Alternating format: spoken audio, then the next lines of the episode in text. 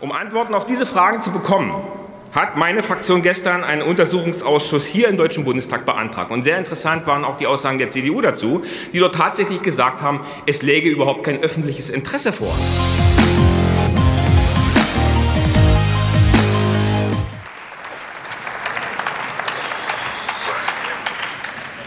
Sehr geehrte Frau Präsidentin, sehr geehrte Damen und Herren, liebe Landsleute, Herr Bundeskanzler, es ist schon erstaunlich, wie Sie mittlerweile auch die Regierungserklärung inflationär benutzen, um hier den Erkläronkel zu spielen, Buchvorstellungen zu präsentieren, um abzulenken von, der Unfähigkeit dieser Bundesregierung, von der Arbeitsunfähigkeit dieser Bundesregierung. Was die Bürger wirklich erwarten und was seit Monaten auch die Bürger erwarten, was wir auch hier als Parlamentarier erwarten, sind Antworten der Bundesregierung. Und Antworten haben Sie heute so gut wie keine gegeben. Die Regierungserklärung war fast ähnlich wie die vor zwei Wochen. Ich habe sehr wohl zugehört. Und wenn ich auch zugehört habe, was der Bundeskanzler hier heute erzählt hat, diese Antworten ist er ihm schuldig geblieben. Wer hat zum Beispiel die Anschläge, und das ist eigentlich ein wichtiger Punkt auch für die Infrastruktur in Deutschland, auf Nord Stream Gasleitungen durchgeführt? Und darüber hinaus wie will die Bundesregierung die kritische Infrastruktur in diesem Land vor weiteren Anschlägen schützen, wie Energie, Wasserversorgung oder auch die Kommunikationsnetzwerke?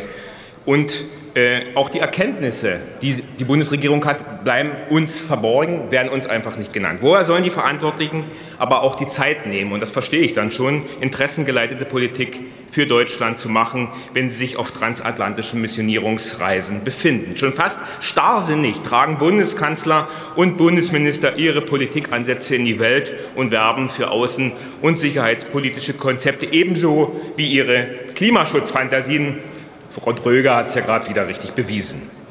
Und der Auswärtige Ausschuss jedenfalls sollte gestern Vormittag durch die Bundesregierung zum Aufklärungsstand der Anschläge auf die Nord Stream Gasleitung informiert werden. Leider kam es zu zwei Dingen eben nicht.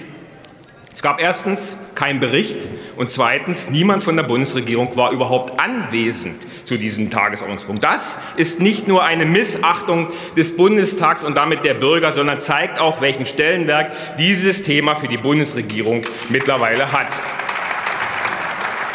Und der öffentlich-rechtliche Rundfunk setzt dann vorige Woche noch im Allen die Krone auf, präsentiert der Bevölkerung eine Geschichte von einem Segelboot mit Oleg und Bolik und will uns erklären, dass die beiden in die Ostsee aufgebrochen sind, um eine Pipeline zu sprengen. Also ich muss wirklich sagen, selbst das DDR-Fernsehen hat sich mehr Mühe gegeben, die Bürger zu veralbern. Und das ist wirklich die Spitze. Und deshalb muss die Frage weiterhin gestellt werden an die Bundesregierung. Was wissen Sie und warum arbeiten die europäischen Partner vor allen Dingen nicht mit uns auf diesem Gebiet zusammen?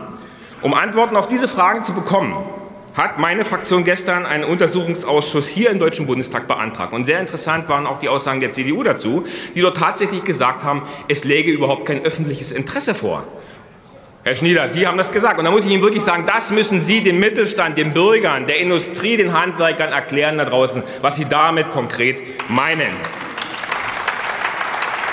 Und da muss ich fragen, bei der Bundesregierung liegen Ihre Prioritäten nur noch darauf, sich neue Gesetze und Verordnungen zu Lasten der Bürger und in unserem Land auszudenken. Das erfährt man ja bislang nur von dieser Regierung. Auf der Tagesordnung zum Europäischen Rat finden sich sowohl die Themen Wettbewerbsfähigkeit, Sie haben es gesagt, Herr Kanzler, als auch Energie wieder. Allesamt genau die Schwachstellen Ihrer Politik wie Sie auch hier heute ja wieder bewiesen haben. Sie haben gesprochen davon, wir sind jetzt unabhängig vom russischen Gas, begeben uns aber gleichzeitig in neue Abhängigkeiten von dreckigem Frackinggas aus Amerika für einen viel zu hohen, teuren Preis. Nach den Plänen des Europäischen Parlaments jedenfalls sollen deutsche Wohnungen und Hausbesitzer zukünftig zur Sanierung ihres Eigentums gezwungen werden. Ziel ist es, die Treibhausgasemissionen zu senken und die Bürger vor steigenden Energiepreisen zu schützen. Ich erinnere noch einmal daran, Rund 80 Prozent aller Wohnhäuser in Deutschland sind Altbauten. Handwerker und Techniker bzw. Baumaterial zu besorgen, grenzt stellenweise mittlerweile an eine Lotterie. Das ist wirklich die Realität in Deutschland Sie verweigern sich dieser Realität. Hier werden den Bürgern mal wieder aus Brüssel die Hörner aufgesetzt, meine Damen und Herren. Mit gesundem Menschenverstand hat das jedenfalls nichts mehr zu tun. Und die deutsche Bundesregierung tut auch nichts dagegen. Stattdessen werden die verbliebenen Kernkraftwerke bald stillgelegt und die Versorgung mit Erdgas wird nicht mehr forciert. Immerhin ist dieser Energieträger der sauberste unter den fossilen Brennstoffen. Sie wollen aber mit aller Macht den Ausbau der erneuerbaren Energien durchsetzen.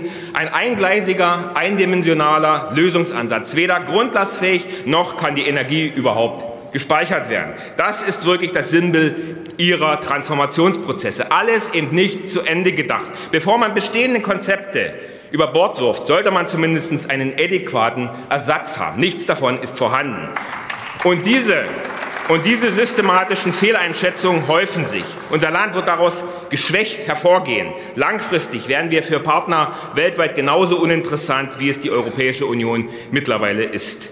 Diese stellt wirtschaftlich eben keinen ernstzunehmenden Partner mehr dar. Das sind und bleiben hingegen die jeweiligen Länder, die diese Union maßgeblich finanzieren.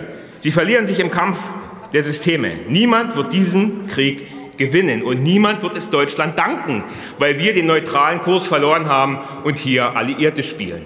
Es darf nicht unsere Aufgabe sein, uns in Kriege einzumischen. Von Berlin oder auch gern von Brüssel muss endlich ein gemeinsamer Wille zu einem friedlichen Europa ausgehen. Und wenn wir über Frieden sprechen, schließt das eine Verteidigungsfähigkeit mit ein. Herr Scholz, Sie haben uns im Deutschen Bundestag vor genau einem Jahr eine Sonderverschuldung gesandt, Sondervermögen abgerungen. Sie haben die Dramaturgie eines Kriegsausbruchs genutzt, um 100 Milliarden Euro für die Bundeswehr freizumachen. Den nötigen Stil, das einerseits vermissen, denn die Bundeswehr, und das wissen wir, ist seit Jahren unterfinanziert und schlecht ausgestattet. Andererseits wurde bis heute nichts davon, wir haben es heute schon gehört, nichts davon, kein Cent investiert. Vielmehr schmelzen sie mit ihren Waffenlieferungen die letzten Reserven der Bundeswehr sogar noch ab. Das ist aktive Politik gegen unser Land und gegen unsere Sicherheit. Und deshalb nochmal die Frage, Herr Bundeskanzler, wer soll unsere kritische Infrastruktur gegen weitere Anschläge schützen? Machen Sie Ihr Kabinett endlich fit für die Zukunft, richten Sie Ihre Arbeit endlich auf unser Land, auf Deutschland aus, machen Sie Politik mit Partnern auf Augenhöhe. Vielen Dank.